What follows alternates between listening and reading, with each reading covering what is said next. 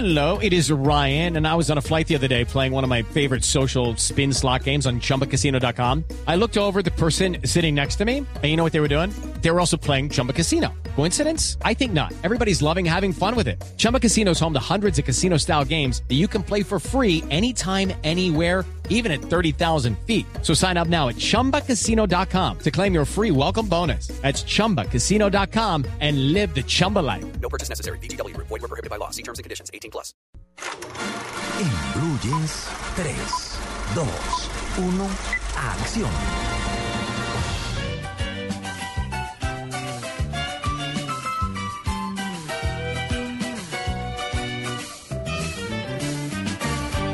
Puede ser un gran día, plantéatelo así. Aprovechar lo que pase de largo depende en parte de ti. Dale el día libre a la experiencia para comenzar.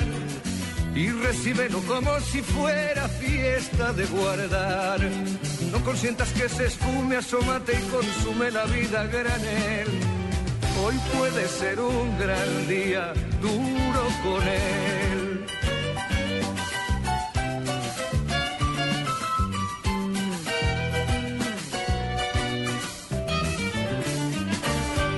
Puede ser un gran ¿Y eso? Muy interesante, día. sí, muy interesante oír a John Manuel Serrate Country. Eh, en sintonía de lo que decía Andrés, pues está gris, pero hoy puede ser un gran día, sin Sí, duda. de acuerdo. Hoy nuestra sección tiene mucha influencia argentina, mi querido Diego. Esta canción la usaron para amenizar una película que creo que está en el top 10 de mis películas favoritas, que se llama Elsa y Fred. Elsa y Fred es una película que narra la historia de dos viejitos. Uno es un hombre que recién ha enviudado, la familia le consigue un apartamento y lo lleva para que pase allá sus días. Él ya se ha vuelto gruñón, eh, cansón, aburrido con la vida, se la pasa acostado y no quiere hacer nada en su vida. Pero la vecina es una mujer de ochenta y tantos también, que es todo lo contrario y está viviendo su vida con toda plenitud. Eh, la protagonista China Zorrilla, que murió hace muy poco, es uruguaya ella pero hizo su gran, gran parte de su carrera en Argentina. Y ella es una mujer que es un huracán. Y ella empieza a establecer una relación primero de vecinos, pero después de amigos y después de novios con este hombre y lo saca a él y lo mete en ese u- en esa montaña rusa que es la vida de esta mujer que es alocada, disparatada y los dos terminan cumpliendo el sueño de ella que es ir a Italia y recrear una famosa escena de la Dolce Vita donde está Anita Ekberg en la fontana, En la porque ella quiere y ella se sentía Anita Ekberg. Sí. Esa película es de 1995, perdón, del 2005. La buena noticia para nuestros televidentes, los que no han visto la Argentina, es que Hollywood ha hecho su propia versión de Elsa y Fred, en esta ocasión protagonizada por Shirley MacLaine Ah, y uh, por Christopher Plummer. pero eso es de hace rato. El director es Michael Radford.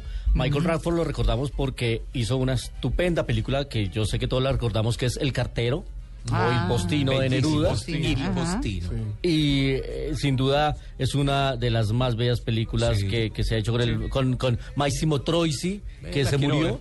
Que se murió después de haber hecho el rodaje y no pudo disfrutar de toda la fama que tuvo esta película. Él también, eh, este director, hizo una estupenda versión del Mercader de Venecia con Al Pacino, una película maravillosa. Y hace poco, eh, lo último que llegó por acá fue una cinta que se llamó El Plan Brillante con Demi Moore y con Michael Caine. ¿Y cómo le está yendo a Demi Moore?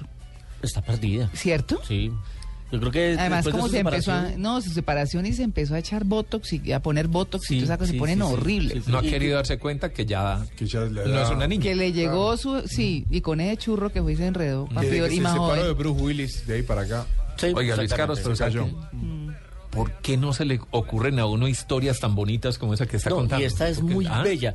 Qué Y- bueno uno tener la capacidad de inventarse esas historias. pues, Ah, qué envidia. creatividad. Qué envidia. Qué Y bueno. la, y la historia es muy bonita. La película argentina, eh, les digo, está entre mi top 10 de películas y Aparte, que me he visto y- mucho. y Y, es no y, emo- y emociona al límite de la lágrima. Sí. Digo, Yo, me, yo la veo y me la repito y hace poco que murió China Zorrilla me la volví a ver y la hemos compartido con mi esposa mil veces que la vemos y la encontramos.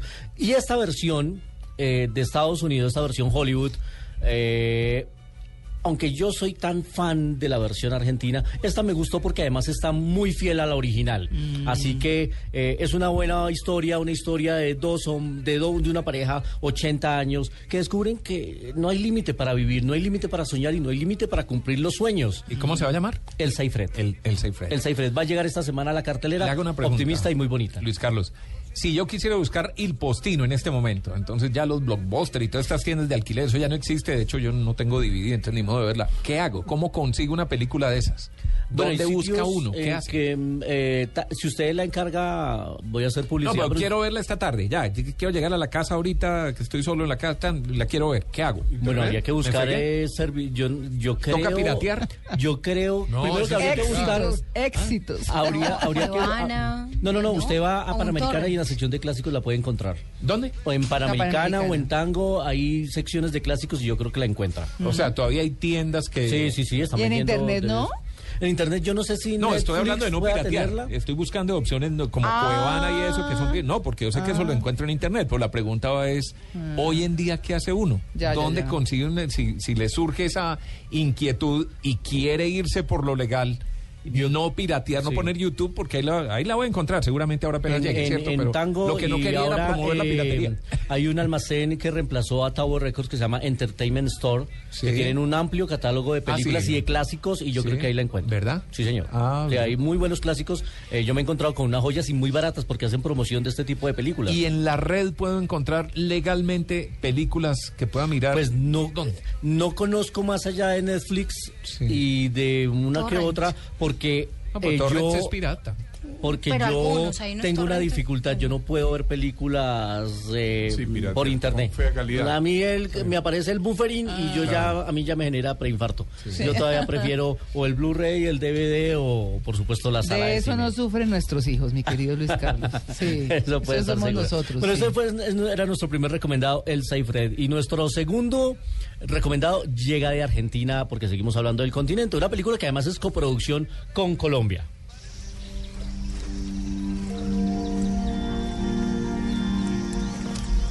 No nos puede perdonar. En realidad a mí no me perdona.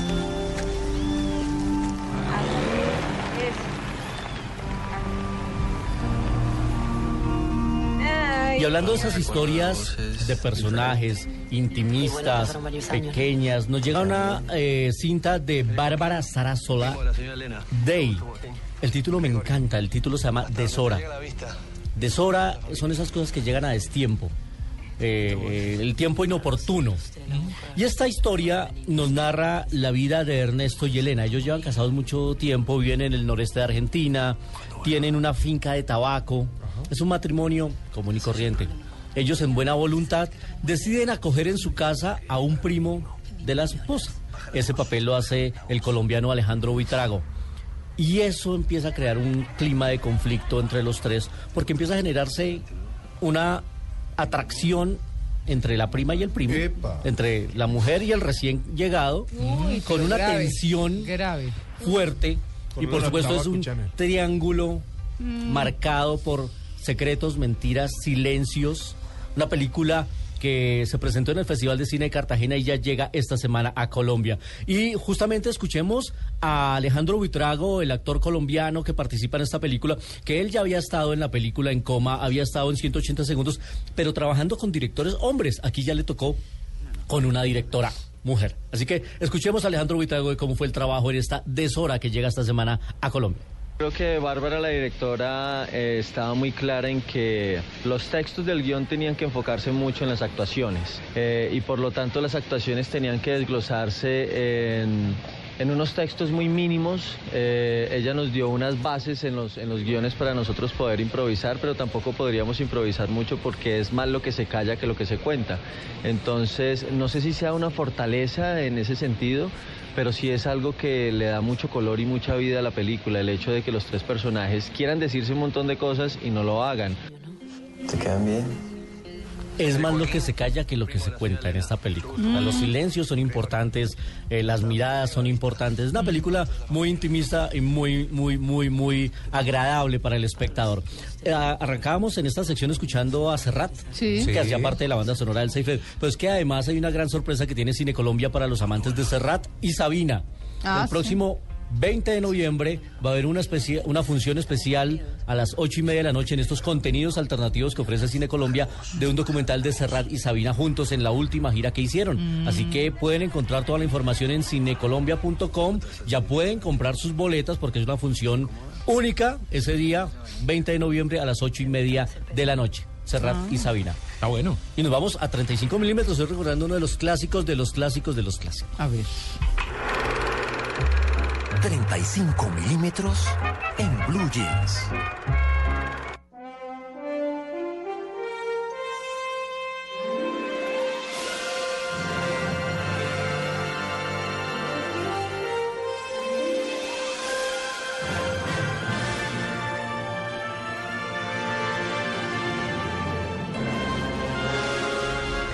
La grandilocuencia de estas grandes orquestaciones en las bandas sonoras de las películas de antaño son magníficas. Esta película es de 1939. Uh, Duraba 224 minutos, o sea, tres horas y media. ¿Escuchen esto? Sí, claro. Es hermosa esa película. Lo que el viento se, ha llevado. Y la estamos trayendo hoy aquí a esta sección que nos evoca los clásicos, porque un día como hoy, un 16 de noviembre de 1960, murió a los 59 años, muy joven, Clark Gable. ay, 59 años. Tenía 59 años, muy joven. Se ganó el Oscar en el 34, cinco años antes de lo que el viento se llegó por eh, Pasó una noche. Había nacido en Ohio, en los Estados Unidos, el primero de febrero de 1901. Murió el 16 de noviembre de 1960. Uno de los grandes galanes de Hollywood. Y aquí en esta película emblemática, que hace poco ah, salió un estudio de ese de esa lista de películas que la gente chicaneaba haber leído, perdón, haber visto, pero que realmente nunca la ha visto. Pero esta vale la pena. Si la encuentran, véasela también, ya que Tito está buscando clásicos, vale la pena volver a ver lo que el viento se llevó. Siempre Sí. se... ah, Cierto aire con George Clooney. Sí. Cierto aire. Sí. ¿Cierto? Sí, Era de como el George. Clooney de esa época. Lo Sí. que el viento se llevó. Eh, pues, eh, ¿cómo así? O el aire. No, Clark Gable. El No, Parecido. es que- es- No sé, siento... Por su aire galán. cierto aire de galán, como de... No sé. Sí. Siempre lo he relacionado.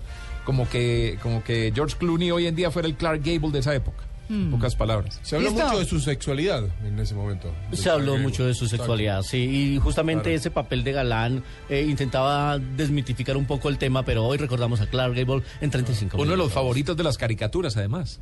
Sí. No Ah, sé si sí, lo has visto, señor, sí, claro. esas caricaturas viejas Claro. de los años 60, Mm, siempre sí. salía Clark Clark Gable. Gable, así es.